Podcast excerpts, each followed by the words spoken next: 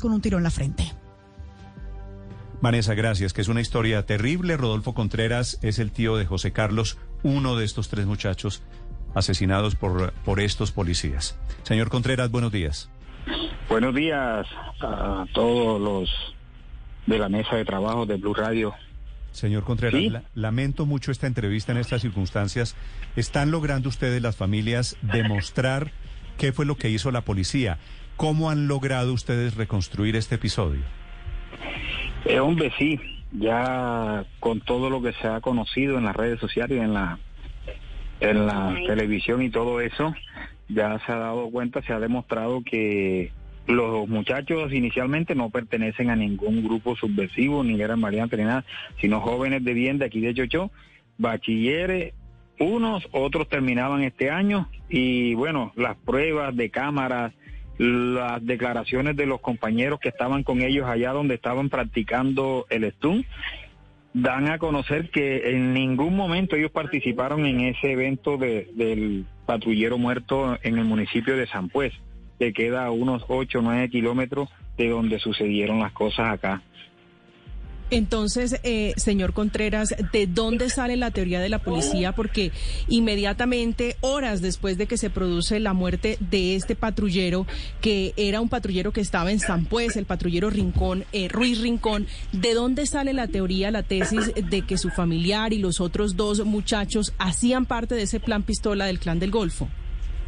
Es que lo, lo que nosotros deducimos es que en el afán de dar resultados de lo hecho con su compañero allá en San Pues, en lo primero que se encontraran, al primero que se encontraran en los caminos lo iban a vincular. Desafortunadamente fue mi sobrino, los otros dos compañeros que estaban haciendo esa práctica, ese deporte, y bueno, ellos fue los que tuvieron que pagar por ese afán de ellos mostrar resultados en el instante. A 45 minutos después que pasa el evento en San Pues, ya ellos los tienen capturados acá y el comandante Correa, comandante Policía Sucre, da ese parte de victoria y dice donde fueron abatidos en combates, eh, en juego cruzado con la policía.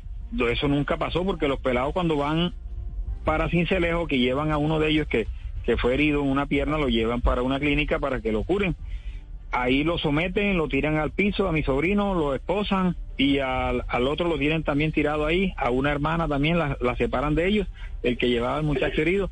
Y el otro muchacho que venía, que era mototaxista, que amigo y vecino de, de, de uno de ellos, llega a preguntar que por qué lo están maltratando y enseguida lo someten también y lo vinculan en el caso, lo tiran al piso, lo golpean todos y seguido eso se lo llevan. ¿Se sabe, se sabe, señor Contreras, para dónde se los llevan y cuánto tiempo después, esto es muy doloroso, cuánto tiempo después aparecen asesinados los muchachos? es que ellos se los llevan en una patrulla de la policía. Y se suponía, y todos los que estaban ahí supusieron que era para la URI, para una oficina donde se llevan a los que tienen, a los presuntos, eh, que digo yo, sospechosos o, o como lo quieran decir. Y nunca pasó porque cuando nos llaman a nosotros yo salgo enseguida. Mi hermana me dice que le vaya a buscar a su pelado a donde lo tienen y que se lo lleve a la casa. Incluso me entrega su documento de identidad, su cédula, y yo arranco para Cincelejo. Lo que primero inicié fue al CAI más cercano aquí, que es la jurisdicción de Chochó. Eh, Está aquí en la entrada de Cincelejo, no estaba. Después nos dice que están en la URI, fuimos a la URI, al CTI, nada, no está. Y así cuando llegué a otro CAI en el centro de la ciudad, nos dice uno de los agentes del CAI que este no los busquen en ningún CAI ni en ninguna parte, que los fuera a los hospitales o una clínica porque hay varios heridos. ¿Quién O dijo sea, eso? y ¿Quién, Uno quién- de los oficiales de un CAI. uno, de de los, acá del- uno de los policías Sí, uno, un policía que llegamos a un CAI, Sí. de acá del centro de la ciudad. de Cincelejo. Sí, claro, entonces ahí se le viene el, el, el, el mundo encima a uno porque ya hay heridos, ya uno piensa otra cosa y me dirigí a las clínicas hasta que finalmente a, a las 7 y 50 más o menos lo encuentro en la clínica donde tenía y efectivo, ya los pelados estaban muertos. Sí, señor Contreras, la testigo de la que usted habla es Cindy Herrera, que es la que dice que había Esa un Cindy, retén. hermana, herma- hermana de uno de los muchachos. Sí, que es la que dice que había un retén, que los bajan, sí, les hacen una especie de requisa y los golpean. ¿Qué pasa después de que se los llevan? Usted dice que les dicen que están en un centro asistencial. ¿Qué explicación les dan para las heridas? ¿Son heridas de bala? Sí, yo, bueno, apenas supe eso, fui allá y me dejaron ingresar. Me dijo, aquí está uno de los cuerpos. Este, yo miré desgarrador lo que vi con mi sobrino. Ahí le vi un impacto de bala en la frente, signos de tortura en los brazos y piernas y dos impactos a la altura de, del pecho, del corazón. Entonces ya muerto. Ellos los llevaron, según el coronel, los, los hirieron en combate, los auxilian para que los, para, los llevan a la clínica para que los auxilien y no. Incluso hay la versión no confirmada de que aún los llevaron esposados a la clínica y los dejaron y después ingresó un agente, eso lo dirán las investigaciones de la fiscalía que tienen los videos de ahí de la clínica y, de otras partes, que aún tenían las esposas y los dejaron así, era tan tan evidente los errores que cometieron que, que los dejaron con las esposas ahí tirados en, las camillas, en la clínica. Y después bajo un oficial, sí. Sí, pero ya han pasado nueve días desde que sucedió esto. ¿Han tenido ustedes acceso al informe de medicina legal que entregue el dictamen de qué fue lo que sucedió con ellos? Mm, nosotros directamente no, pero sí los investigadores nos, nos hicieron un comentario de todo lo que encontraron con los muchachos, porque ya ellos fueron allá a medicina legal, tienen, tienen el primer reporte que les dio el director de medicina legal de acá de Cincelejo y esperan ya los, los resultados oficiales de todo, de todo lo que le hicieron a los pelados, los exámenes, de todo, en todo el cuerpo lo que les hicieron. Que me imagino que eso debe salir en menos de ocho días después de que pasó eso. Hicieron porque ellos le hicieron los exámenes, se lo hicieron el día siguiente, el 26. Ya debemos estar en esto para saber eso. Y bueno, esperar que, que se dé todo lo que tiene que darse, que es justicia, que se haga justicia, lo que nosotros queremos por ese atroz asesinato y que aparte de las familias que estamos dolidas por este hecho, la comunidad está consternada porque ahora mismo nosotros estamos aquí sin ley. La policía no viene aquí, echó por temor a que el clan de Golfo los lo asesine. Y ahora menos con este caso porque saben el repudio que la comunidad mm. sienta hacia ellos por lo, por lo ocurrido. Don Rodolfo, después de estos episodios, digamos, vamos en la suspensión de los policías. ¿Alguien de la policía se ha acercado a ustedes, a las familias? Mm, no, nadie, nadie.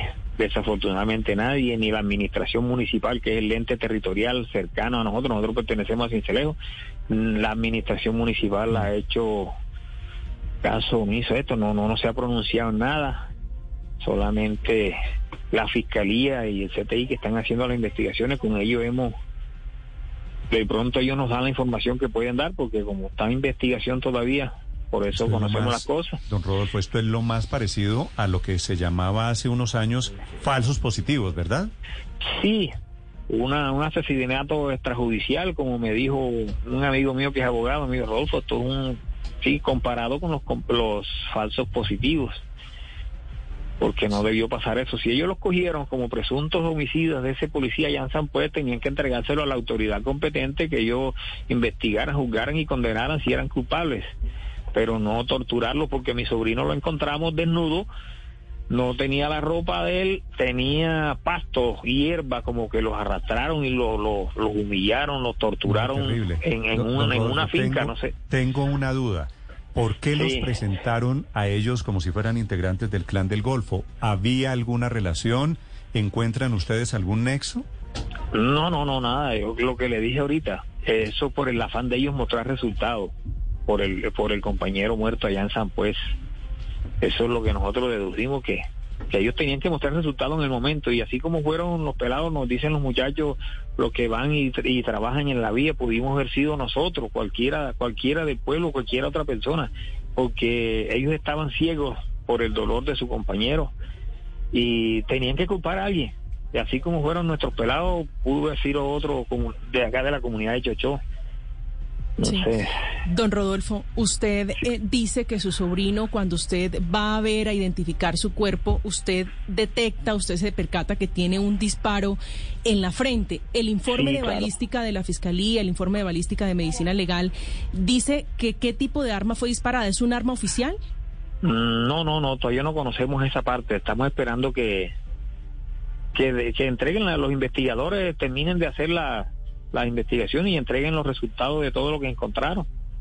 ellos han estado por acá en la zona, adquirieron videos, adquirieron pruebas, los compañeros dieron los informes y están, están preparando todo el informe para entregarlo. Sí.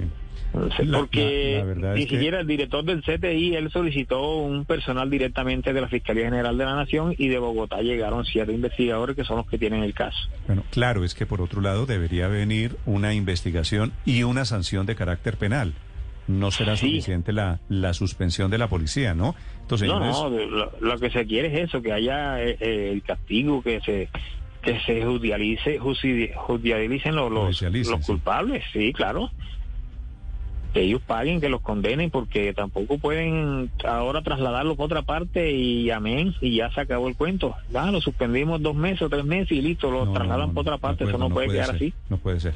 Sí, por este eso tenemos un grupo de abogados, una firma de abogados que tiene buena experiencia, conocimos la hoja de vida de ellos, nos recomendó por un amigo primo nosotros que es, abogado. Y, y, tan, tan a pie, como dice uno aquí, todos los días haciendo la investigación y consulta y solicitando información donde tienen que estar, ahí hasta donde la fiscalía se lo permite, porque todavía ellos no han terminado la investigación, pero sí tenemos contacto directo y, y ese grupo de abogados San Firma está al tanto de todo. Pues aquí estaré listo para ayudar en lo que en lo que pueda, don Rodolfo. Bueno, muchas gracias a todos ustedes. Sí, hemos tenido buena relación con Blue Radio, que ha tenido eh, el, el, el trabajo a diario desde el día siguiente que sucedieron los hechos. Me han estado llamando mucho, Vanessa, Cano y otros también. Como, corresponde, pues porque, porque, claro. porque hay que, que darle visibilidad a este tema a estas alturas. Otra vez un falso positivo, digo, es una mancha para la policía que merece, por supuesto, no solo la suspensión, que es en lo que vamos en la policía. Esa suspensión es un pañito de agua tibia. Esto debería tener rápidamente un castigo. Y en la justicia ordinaria, Néstor. Castigo de carácter penal, ah, por supuesto. Esto no debería ir a la justicia penal militar. Un coronel, un coronel y otros ocho El coronel Benjamín es, Núñez. Una, es una ejecución extrajudicial. Sí, el coronel Núñez. y nosotros. Debo, decir, debo decir una cosa, don Rodolfo. He estado buscando al coronel Núñez tan valiente para matar a sus familiares, a su sobrino, a estos tres muchachos, a Carlos, a Jesús David y José Carlos, tan cobarde, escondiéndose esta mañana. No quiere responder él, no quiere responder la policía. Me parece que se equivocan de manera gigante. Esto merece una explicación que va más allá de la suspensión. Le mando un saludo, eh, don, Bueno, ellos, ellos hicieron un consejo de seguridad o una rueda de prensa, entonces queríamos que nosotros fuéramos allá. El comandante acá o el gobernador que es jefe de la fuerza